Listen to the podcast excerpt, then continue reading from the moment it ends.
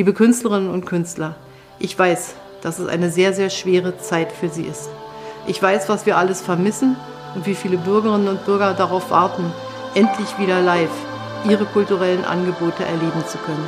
Bis dahin versuchen wir so gut wie es geht, Sie zu unterstützen durch unsere Hilfsprogramme, aber auch dadurch, dass wir sagen, wie wichtig Sie für uns sind.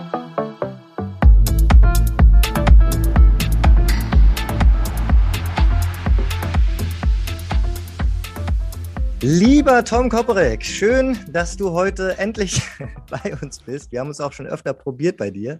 Du bist einer der Initiatoren von Alarmstufe Rot. Und äh, die Veranstaltungsbranche ist jetzt ja seit ja, einem Jahr im Lockdown. Ihr habt dazu gestern auch ein, ein großes Event äh, gemacht. Ähm, also Clubbetreiberinnen und VeranstalterInnen äh, mussten als erstes schließen und scheinen auch als letztes wieder öffnen zu dürfen. Ihr habt im wahrsten Sinne des Wortes in den letzten Monaten richtig Alarm gemacht mit unter, mit unter anderem zwei Großdemonstrationen und vielen weiteren wichtigen Aktionen. Erläutert doch mal, wie es zu der Idee zu Alarmstufe Rot kam und es losging. Ähm, ich glaube, mit eurer Night of Light, oder? Ja, genau. Erstmal Hallo zusammen. Hallo, lieber Tom. an alle, die heute zuhören. Und natürlich ja. auch an euch zwei. Und ähm, ja, wie ging es los? Also los ging es tatsächlich mit der Night of Light. Wir haben hm, so Mitte Mai die Idee geboren, wir müssen eigentlich irgendwie ähm, auf uns aufmerksam machen in der Veranstaltungswirtschaft. So richtig hat uns gar keiner auf dem Radar als Wirtschaftszweig, als Branche. Und das umfasst ja wirklich sag mal, von A wie Agentur über C wie Club und V wie Veranstaltungstechnik bis hin zu Z wie Zirkus, sag mal so, mhm. den ganzen großen Bausch und Bogen all derjenigen Unternehmen, Organisationen, Menschen, Künstlerinnen, Künstler etc., die für die, nicht nur für die Unterhaltung sorgen im Rahmen von Veranstaltungen, sondern eben auch die ja, man kann schon sagen, unsere Wirtschafts- äh, Identität auch ähm, nicht nur national, sondern auch international repräsentieren. Wenn man jetzt an Messen, Produktpräsentationen, Roadshows und Kongresse denkt, also das ist ein riesengroßer Wirtschaftszweig, der so divers aufgestellt ist, dass man den eigentlich auch als Außenstehender äh, schon gar nicht überblicken kann. Und selbst wenn man dazugehört, muss man sich schon wirklich Mühe geben, dass man keinen vergisst, weil wir haben insgesamt über 150 verschiedene äh, Gewerke und Spezialdisziplinen. So und da war eben bei uns so Mitte Mai so ein Punkt gekommen, wo wir gesagt haben, also äh, wir müssen jetzt irgendwie versuchen, in die mediale und in die öffentliche Wahrnehmung zu kommen. Wie können wir das machen? Und jetzt habe ich zum Beispiel ein Unternehmen für Veranstaltungstechnik unter anderem und auch eine Event Location, die ich betreibe. Und dann habe ich mir überlegt, okay, wie kann man das miteinander verbinden und wie kann man das irgendwie aufmerksamkeitsstark äh, so einsetzen, ja, dass man wirklich da ein, ein Signal setzen kann. Da kam ich dann irgendwann drauf, okay, man müsste eigentlich mal äh, alle Veranstaltungsstätten und alle Venues in Deutschland äh, inszenieren mit Licht und mit Projektion. Ja, und äh, das wäre gut, wenn das irgendwie so an 100 Gebäuden gleichzeitig passiert. Äh, darüber habe ich mich ausgetauscht mit Kolleginnen und Kollegen so aus der Veranstaltungstechnikwelt. Und dann kam relativ schnell der Nico von Zetis, ein Kollege von mir, ähm, der dann gesagt hat, naja, wenn du das zu aufwendig machst und das zu schön und zu fancy ist, dann äh, wird gleich äh, die ähm, die Replik kommen, äh, du, wenn ihr so tolle Inszenierungen machen könnt, äh, dann kann es euch so schlecht ja nicht gehen. Das muss, guck doch nochmal. Mhm. Das gab ja zu bedenken. Und dann habe ich gesagt, okay, ähm, dann müssen wir da tatsächlich nochmal, sagen wir mal, in so eine, äh, wieder in Think Tank. Und dann haben wir gesagt, okay, wir nutzen ein Medium, was in, bei Veranstaltungen grundsätzlich ähm, äh, viel eingesetzt wird, nämlich das Medium des Lichts. Und dann geben wir einfach eine Signalfarbe, Alarmstufe. Ja, rot ist hier äh, Gefahr im Verzug. Wir haben die rote Laterne. Wir sind die Letzten, die äh, wieder reinkommen ins Business, wenn die Pandemie zu Ende ist. Und äh, wir befinden uns auf der roten Liste der aussterbenden Arten. Das waren so alles so, so Assoziationen. Und dann haben wir eben diese Night of Light ins Leben gerufen und innerhalb von sechs Wochen war es dann tatsächlich so, dass sich 8500 äh, Unternehmen und Organisationen in 1500 Städten in ganz Deutschland an der Aktion beteiligt haben und wir dann über 9000 Gebäude und Bauwerke in ganz Deutschland in der Nacht vom 22. auf den 23.06. rot illuminiert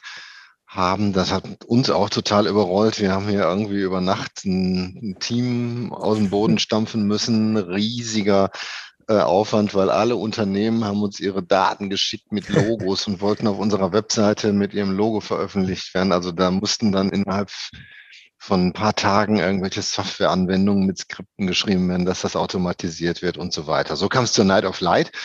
Und ähm, eigentlich relativ schnell äh, nach der Night of Light, eigentlich noch in der Nacht, äh, haben wir uns mit mehreren Unternehmern verabredet.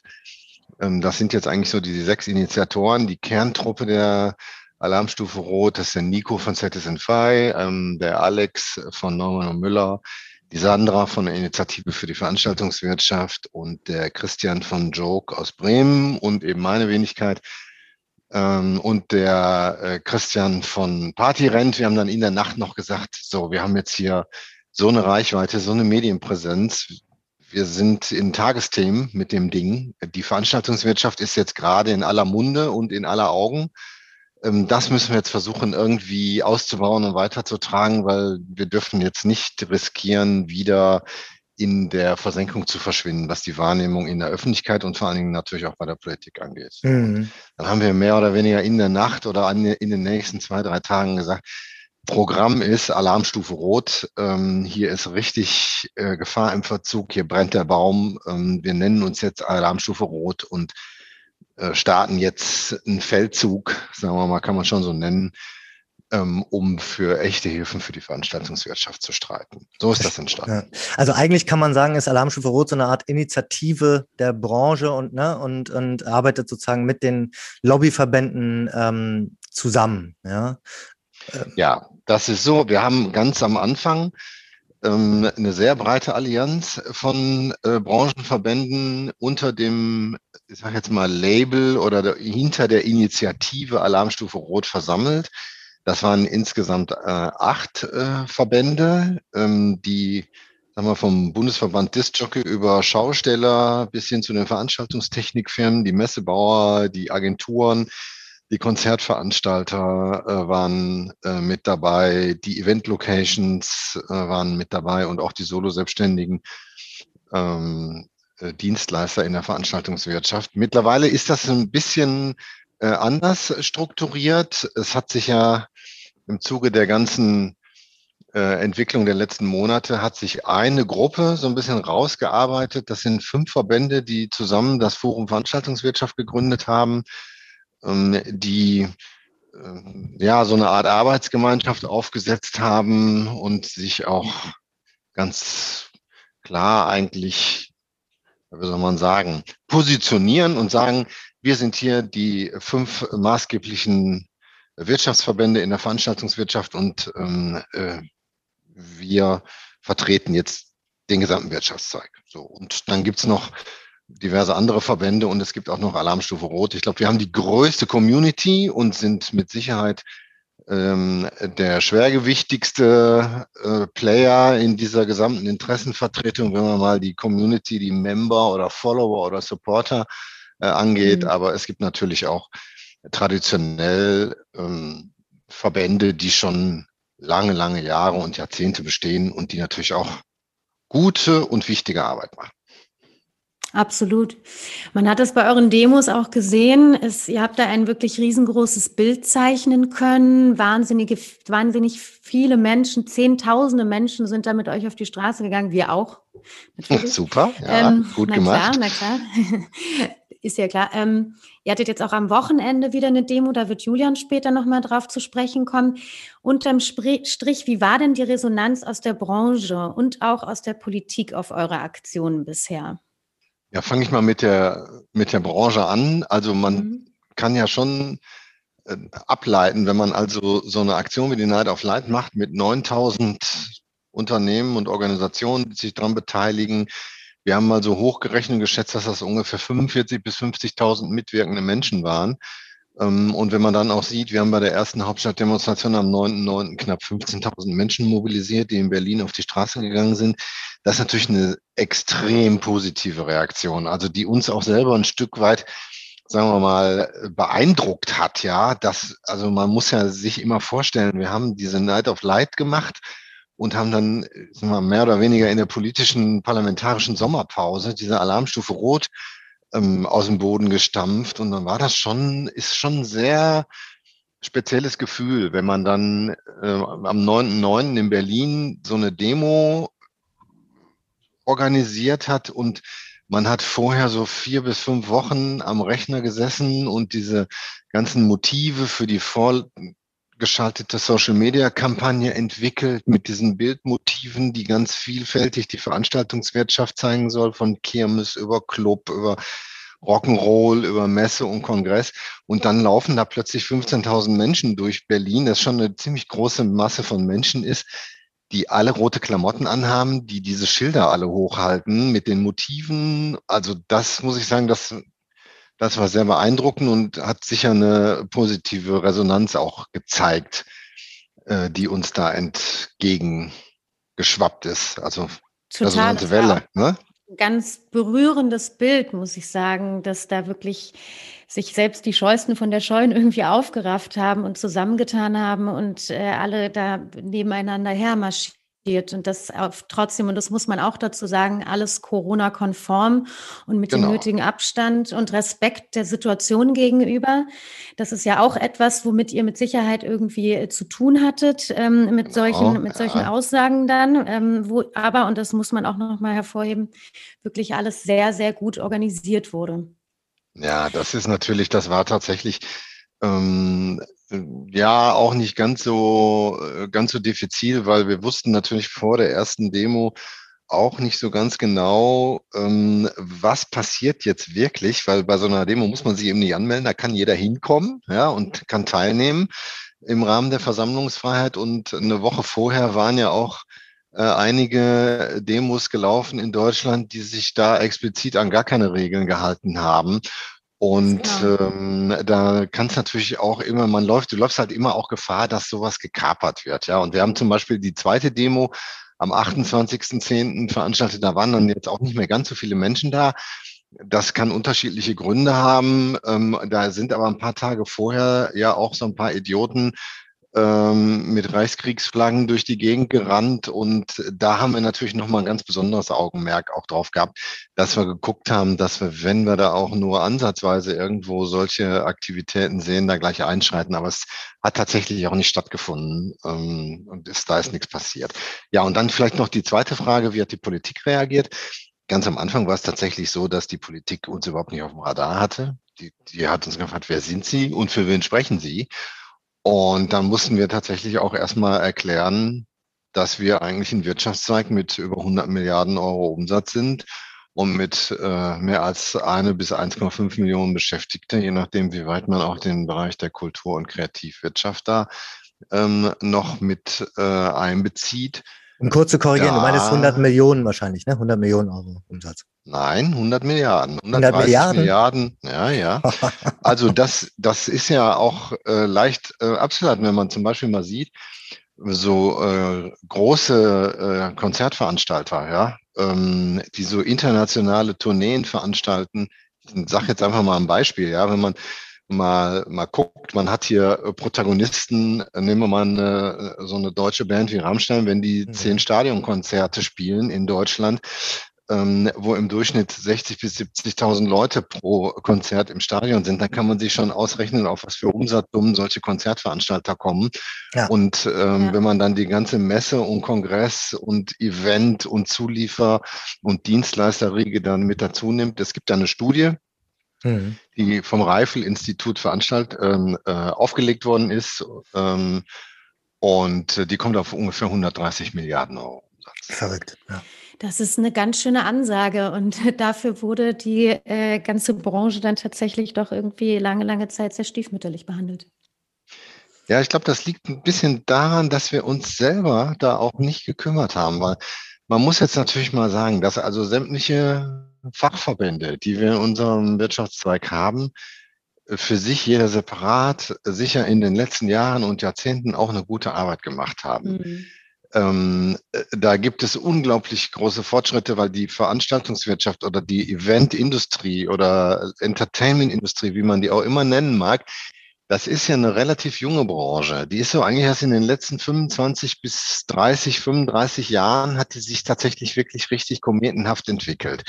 Und da war am Anfang ja, ähm, sag mal, so eine Art Aufbruch und Gründerstimmung, äh, als ich angefangen habe, äh, Mitte der 80er Jahre in der Eventwirtschaft.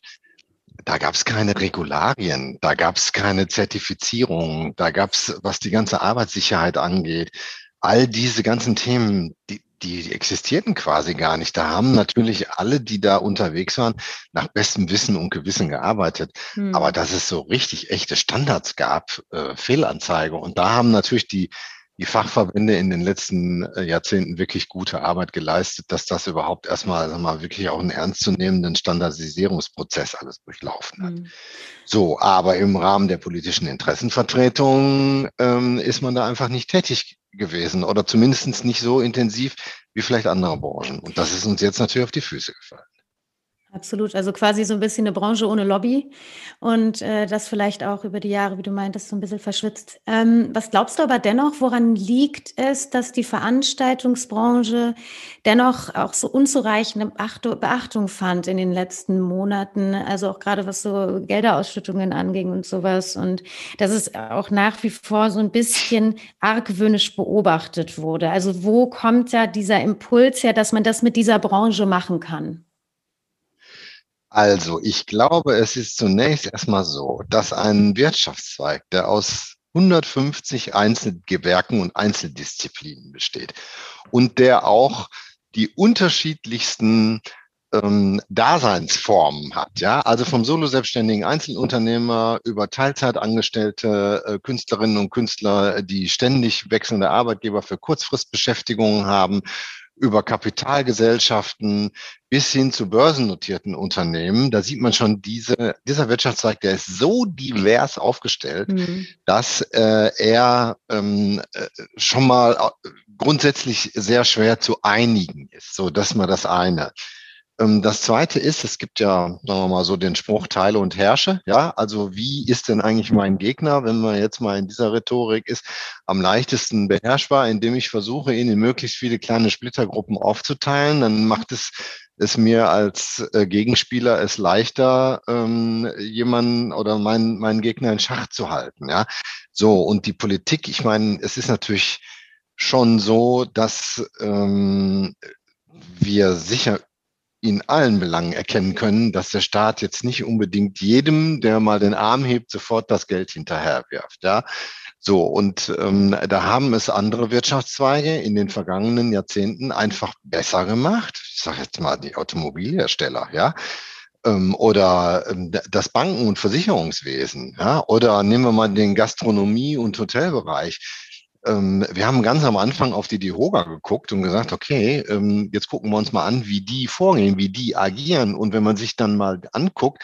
dass so ein Verband wie die DEHOGA zehntausende Mitglieder hat, ja, und ähm, die Veranstaltungswirtschaft erstmal total zersplittert ist in einzelne Gewerke und dann auch noch von ihrer ähm, äh, Konstitution äh, äh, völlig unterschiedlich und divers aufgestellt ist, dann ist das schwierig. Und ähm, dann hat die Politik es auch leicht, ähm, ich sag mal, sich da zumindest lange zu winden, solange wie ich nicht einen wirklich echten, massiven Gegenwind spüre. Ja? Mhm. Und das, darum ging's, dass ja. man da mal wirklich eine Front aufbaut und sagt, so Leute, hier stehen wir und wir gehen erst wieder weg, wenn ihr uns helft. Ja, aber ist es denn auch so, ja, ganz kurz noch, das würde ich noch gerne hinterher schieben wollen. Ähm, hast du denn das Gefühl, dass sich da auch generell in der Branche auch was getan hat? Also mal abgesehen davon, dass die Außenwirkung sich da vielleicht verändert hat, aber dass auch die Branche an sich da wirklich ein bisschen näher zusammengerückt hat und diese Splittergruppen und diese einzelnen Inseln sich da irgendwie ein bisschen mehr miteinander verbunden haben?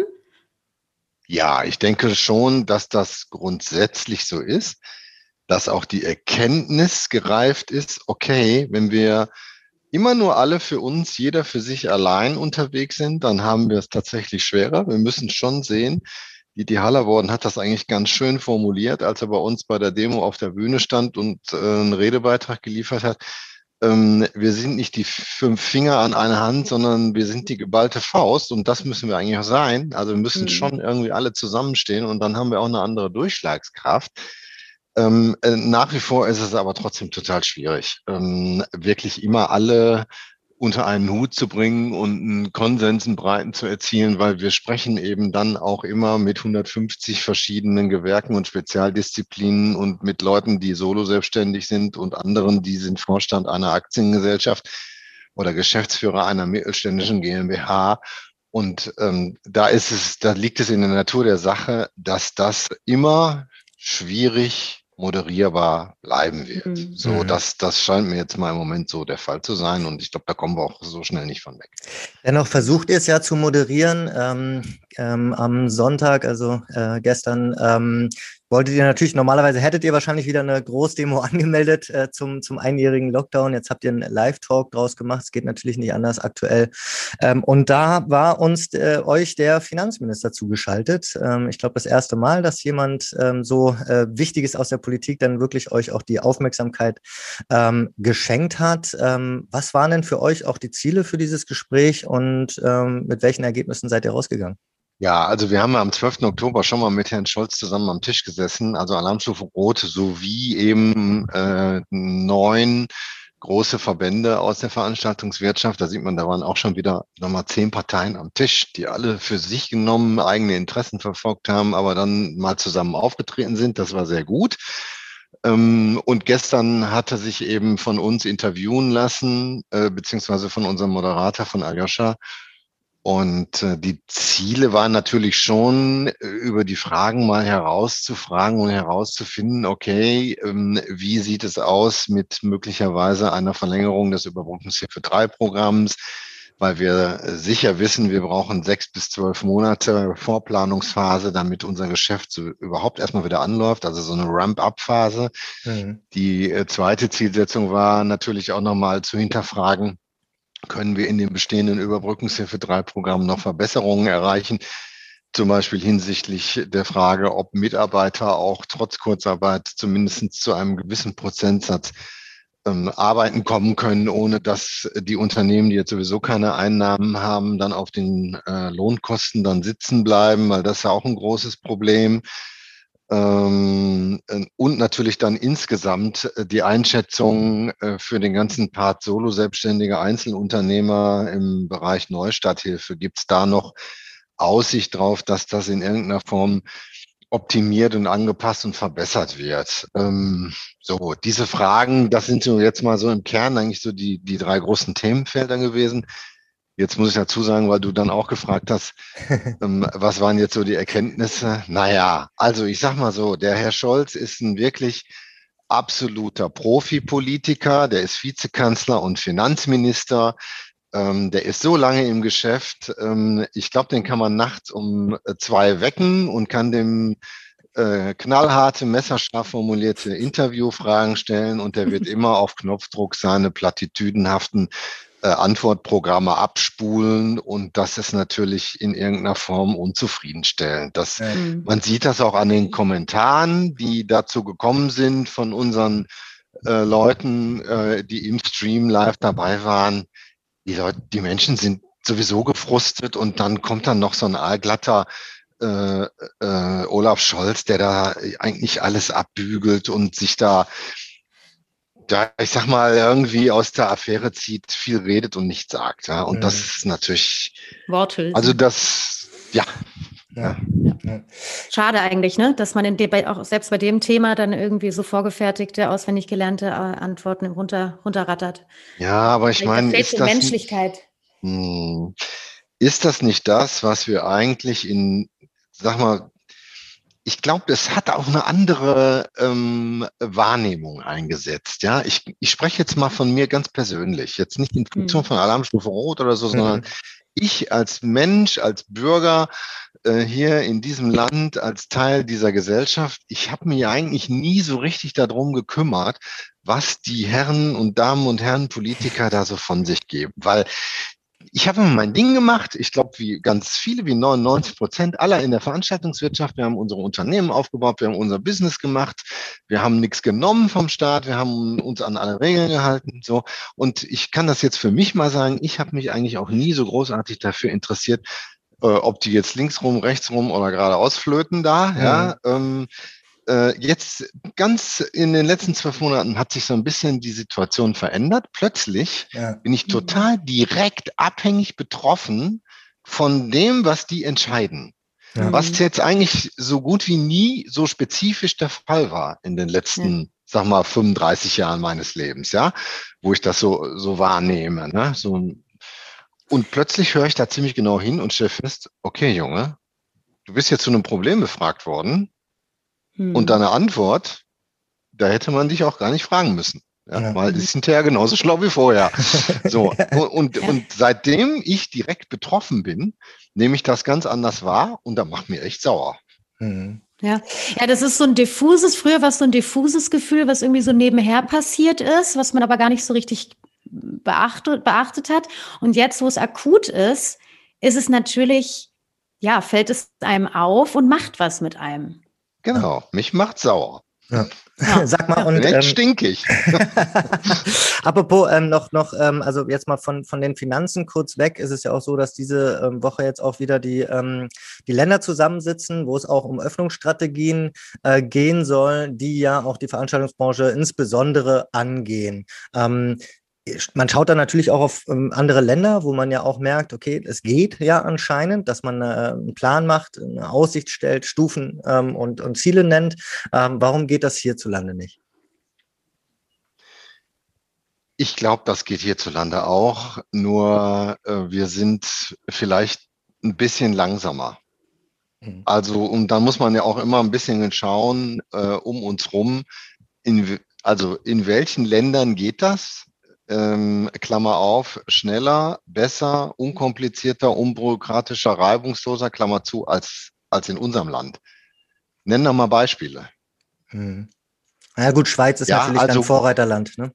Okay, jetzt, ich will nur mal sagen, also mal unabhängig davon, ähm, dass ich jetzt nicht so hundertprozentig genau informiert darüber bin, wie es jetzt in der Schweiz gehandhabt wird. Ich weiß, die haben einige Bereiche, zum Beispiel die Skigebiete sind offen, man kann da in die Hotels, die Hotelgäste können auch die ganzen Facilities in den Hotels benutzen äh, und so weiter. Also die sind in einigen Bereichen, sind die einfach äh, auch nicht so tief und hart in den Lockdown reingegangen wie wir. Insofern ist wahrscheinlich der Schritt zurück raus aus den Lockdown-Verhältnissen ähm, äh, für die Schweizer ein bisschen schneller und unkomplizierter, weil einfach die, die Hürden nicht so hoch sind. Ja.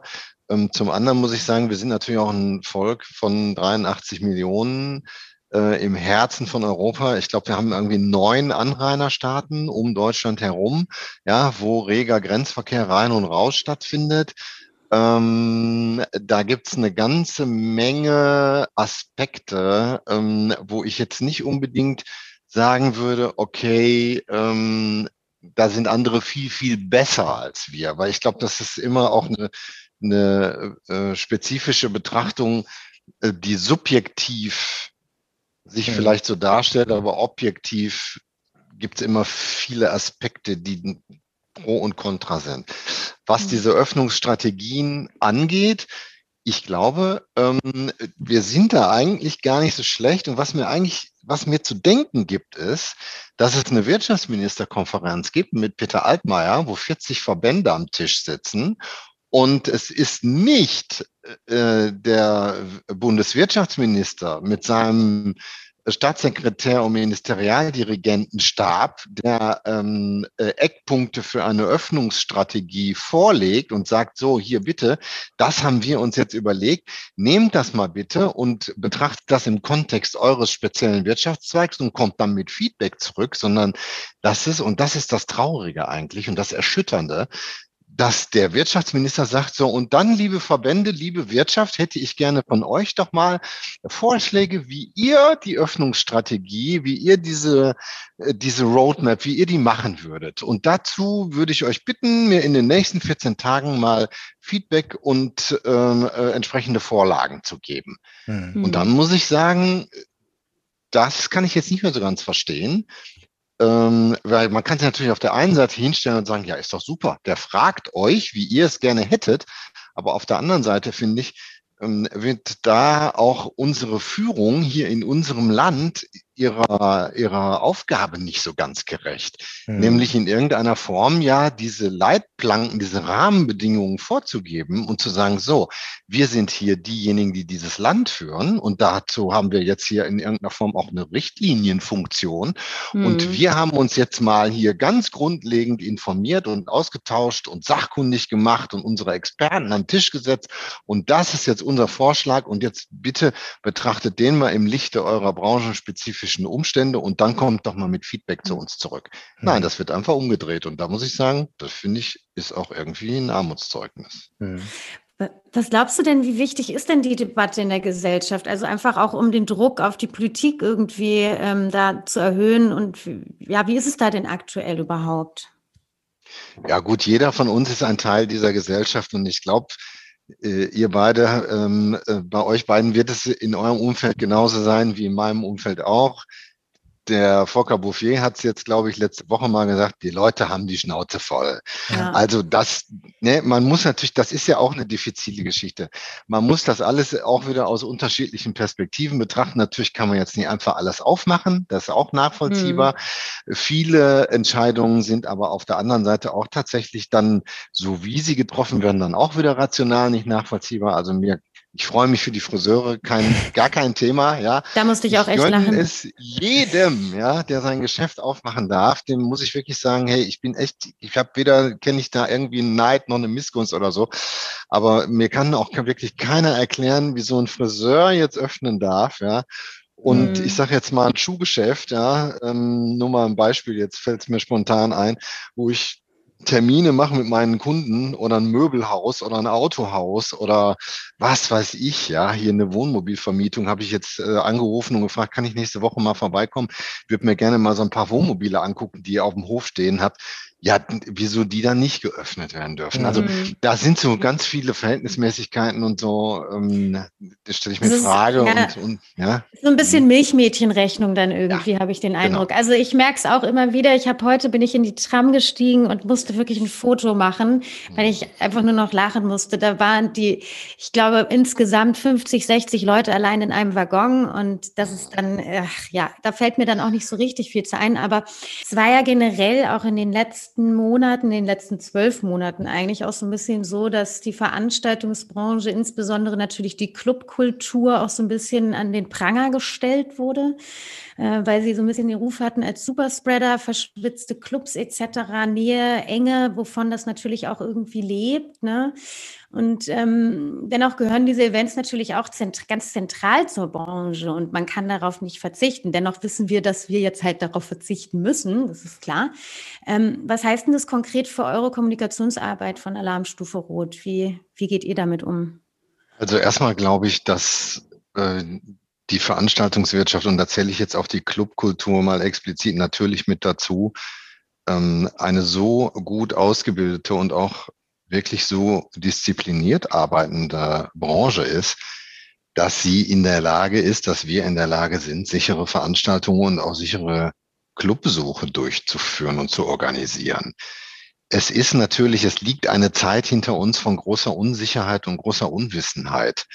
Und ähm, man muss natürlich auf der einen Seite auch zugute halten, ähm, dass man bei all diesen Schließungsmaßnahmen, wenn man jetzt an die Clubszene an sich denkt, da natürlich schon sagen wir, mit einem gewissen Risiko behaftet erstmal gewesen ist im Hinblick darauf, dass man sagt, okay, da sind viele Menschen auf einem sehr engen Raum, mutmaßlich mit vielleicht auch nicht ausreichender und guter Belüftung.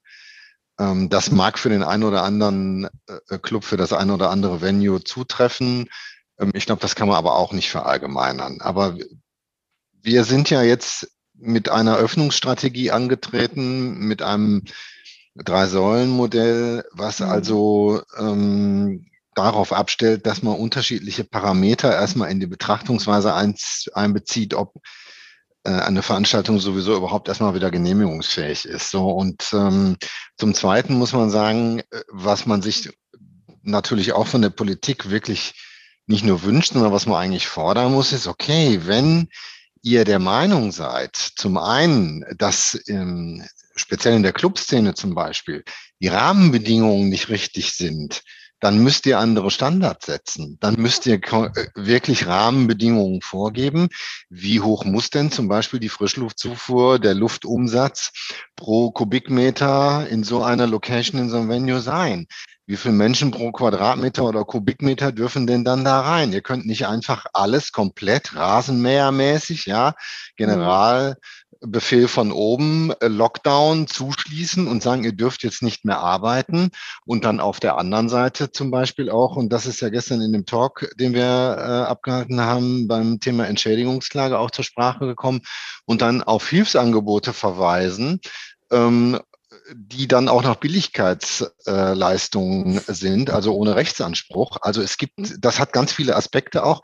Und unsere Kommunikation explizit danach befragt, geht dahin, macht nicht einfach alles zu, gibt klare Regularien, Rahmenbedingungen und Leitplanken vor, unter denen wir unser Geschäft auch als Clubbetreiber wieder öffnen und betreiben dürfen. Und wenn ihr der Meinung seid, ihr müsst uns aus dem Rennen nehmen und uns abschließen und den Lockdown setzen, dann müsst ihr uns einen Rechtsanspruch auf eine entsprechende Kompensation geben, weil ihr könnt uns als Staat nicht so tief in unsere Gewerbefreiheit eingreifen, unsere Vermögen vernichten und mhm. gleichzeitig nur auf Hilfen verweisen, die möglicherweise gar nicht erreichbar sind. Mhm. Absolut. Und irgendwelche Perspektiven schaffen, ja. ja. Sag mal, Tom, mal, mal was ganz anderes in Richtung äh, des Abschlusses des Podcasts. Ähm, wie war denn jetzt das Jahr eigentlich für dich? Du warst vorher Veranstalter sozusagen, hast deine eigene Firma aufgebaut und ähm, bist ja jetzt wahrscheinlich auch in so einen ziemlichen ähm, Strudel reingekommen ähm, und dein Leben sieht bestimmt komplett anders aus. Ähm, nimmt Alarmstufe Rot aktuell eigentlich ähm, komplett dein Leben ein oder wie muss man sich das vorstellen? Ja, zum Glück nicht. Zum Glück habe ich auch noch neben, ein Leben neben Alarmstufe Rot, aber 80 ähm, Prozent meiner Arbeitszeit verbringe ich eigentlich damit, ähm, Lobbyarbeit in, äh, in Sachen Veranstaltungswirtschaft zu betreiben. Und ich bin, sagen wir mal, vom Unternehmer äh, zum politischen Aktivisten geworden. ähm, äh, ich muss sagen, wenn mir einer vor einem Jahr gesagt hätte, pass mal auf, in einem Jahr in 365 Tagen sieht das so und so und so aus, dann hätte ich gesagt, geh mal zum Arzt, du hast ja Fieber, ja. Ähm, insofern äh, mein Leben, wie hat sich mein Leben verändert? Also ich habe vor, ich hatte eine Unternehmensgruppe, ähm, ich muss sagen hatte, weil auch die hat schon gelitten ähm, mit so einem kleinen Universum aus fünf verschiedenen Unternehmen. Das sind jetzt nur noch vier, weil eins ist mittlerweile im Bach untergegangen. Mhm. Wir sind auch massiv in unserer Unternehmensgruppe von unserer Eigenkapitalbasis her geschädigt. Wir haben schon 70 Prozent unseres Eigenkapitals verloren und das nachdem wir alle Hilfen schon eingerechnet haben. Hm. Also hier gibt es auch einen ganz signifikanten Schaden, den wir äh, erlitten haben. Ähm, ich lasse mich aber auch nicht unterkriegen, weil ich denke, ich mache jetzt mal so lange weiter, ähm, bis wieder alles gut ist, bis wir unser Business wieder machen können. Weil Eins ist für uns eigentlich hier die ganze Zeit klar. Wir geben nicht auf, das ist keine Option. Und mhm. wir möchten wieder dahin kommen, dass wir das machen, was wir am besten können und am liebsten tun. Das ist Veranstaltungen konzipieren, organisieren, ausstatten und durchführen. Mhm. So. Und solange wie wir da nicht wieder hingekommen sind, solange haben die mich da auch am Hals. schön, Absolut. schön zu wissen. Sag mal, und ihr habt und ja sehr auch. Sehr schön, dass ihr ja. das, ja. Ja, nee, ich wollte nochmal sagen, ich finde es einfach wirklich wahnsinnig bemerkenswert, was ihr da auf die Beine gestellt habt. Also ja. ähm, innerhalb von kürzester Zeit da so einen riesen Apparat hochzuziehen und so viele Menschen, denen da auch irgendwie ein Gehör zu geben und eine Fläche zu geben, das ist wirklich ja. äh, sehr bemerkenswert. Danke dafür. Ja, bitte gern. Das lebt aber natürlich nicht nur von den sechs oder acht äh, Leuten, mit denen wir da jetzt im Kernteam äh, arbeiten, sondern wir haben Dutzende von Unterstützerinnen, Unterstützern, Mitstreiterinnen in in ganz Deutschland, in den einzelnen Bundesländern. Wir haben ja in ähm, äh, acht Bundesländern Landesdemonstrationen veranstaltet. Wir hatten jetzt am Wochenende wieder in unterschiedlichen Städten in Deutschland mit unseren Autokursus äh, in Erfurt, in Mainz, in Berlin auf uns aufmerksam gemacht, unter anderem. Also da gebe ich den Dank äh, und auch die Bewunderung für diese Motivation und diese Power, die dahinter steckt, an alle weiter, die uns jetzt zuhören, die auch mhm. zum Kreis der Alarmstufe Rot dazugehören. Das können nicht fünf oder sechs Leute alleine machen, sondern da braucht es immer viele. Und ja, das ist auch die Message eigentlich. Gemeinsam sind wir stark und das sollte uns immer bewusst sein. Sehr schön, ja. Und ihr habt jetzt auch äh, im Kontext äh, des gestrigen Talks auch eine Umfrage gelauncht, wo wir gerade bei Aufrufen sind, ähm, auch an unser Publikum. Ähm, ist die jetzt schon draußen? Ähm, kannst du dazu nochmal kurz was sagen? Worum geht es euch dabei und was erhofft ihr euch davon? Also die Umfrage ist draußen, die ist auf der Webseite alarmstuferot.org auch ähm, abrufbar. Ähm, es geht dabei darum, wir haben das gestern im Talk auch nochmal thematisiert. Also es gibt sicher irgendwo in, ich hoffe nicht allzu ferner Zeit, eine Zukunft nach der Krise, eine Zukunft, in der wir eben wieder zum Veranstaltungsbusiness zurückkehren und wo wir auch als Unternehmer wieder gefordert sind, um uns um unsere Firmen zu kümmern und wir müssen auch irgendwann einen Punkt erreichen, an dem wir diesen permanenten Alarmzustand verlassen müssen. Man kann nicht ununterbrochen im Alarmstufe Rot Modus sein, weil das führt irgendwann dazu, dass man sich aufreibt und dass man ausbrennt und dann ähm, gibt es keine Inspiration und auch keine Innovation und kein Fortkommen mehr. Ähm, darüber denken wir natürlich nach. Wie kann man die Arbeit der vergangenen zwölf Monate in die Zukunft tragen? Und was braucht es eigentlich in der Zukunft für eine wirklich gute, schlagkräftige politische Interessenvertretung der Veranstaltungswirtschaft in Deutschland? Und äh, dazu haben wir diese Umfrage aufgesetzt, ähm, die sich eben ähm, mit diesen Fragestellungen beschäftigt. Da möchten wir Input haben, sag mal, aus der Schwarmintelligenz, aus der Community. Ähm, wie sehen die Menschen in der Branche das? Was, wie ist deren Meinung dazu? Das sind 20 Fragen. Die haben wir in unter zehn Minuten beantwortet. Das sollte eigentlich ganz schnell gehen. Es gibt eigentlich zu den meisten oder fast zu, na doch, es gibt zu allen Fragen auch immer Freitextfelder. Wenn man sich also ähm, zusätzlich zu den Antworten, die man eben anklicken kann, äh, noch weitergehend äußern möchte, dann kann man das auch immer tun. Ähm, uns interessiert wirklich jede Inspiration, jeder Input, ähm, der da gegeben wird, damit wir ja, einfach ein zukunftsfähiges Modell auf die Beine stellen und die Arbeit eben der letzten zwölf und vielleicht der nächsten sechs bis zwölf Monate nicht einfach irgendwann so verpufft, sondern mhm. ja, eben in die Zukunft getragen wird. Es muss dann auch irgendwie weitergehen. Ja. ja. Tom, ähm, das werden wir sicherlich auch nochmal in unsere Infos packen, den Link, damit die Leute darauf zugreifen können. Besten, besten Dank ähm, in deine Richtung. Ähm, das war wirklich ähm, spann spannende Auskunft ähm, und ähm, auch irgendwie ein, ein, dann doch positiver, optimistischer Blick, ähm, dass ähm, es auch weitergeht. Und vielen Dank für, für euren Einsatz auf jeden Fall an dieser Stelle. Ja, ja danke, total. dass ich dabei sein durfte. Also bleibt gesund, passt auf euch auf. Tom, du durch. auch. Ja, du ja, auch. Ebenso, ne? Bis dann. Tschüss. Ciao. Ciao. Tschüss.